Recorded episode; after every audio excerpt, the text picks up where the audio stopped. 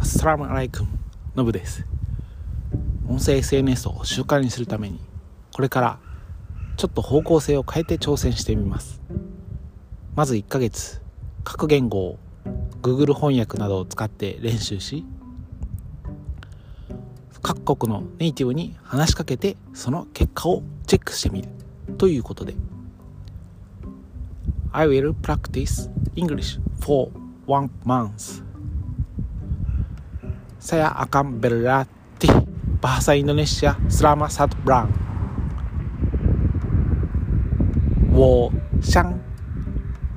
学韓语一个月ということで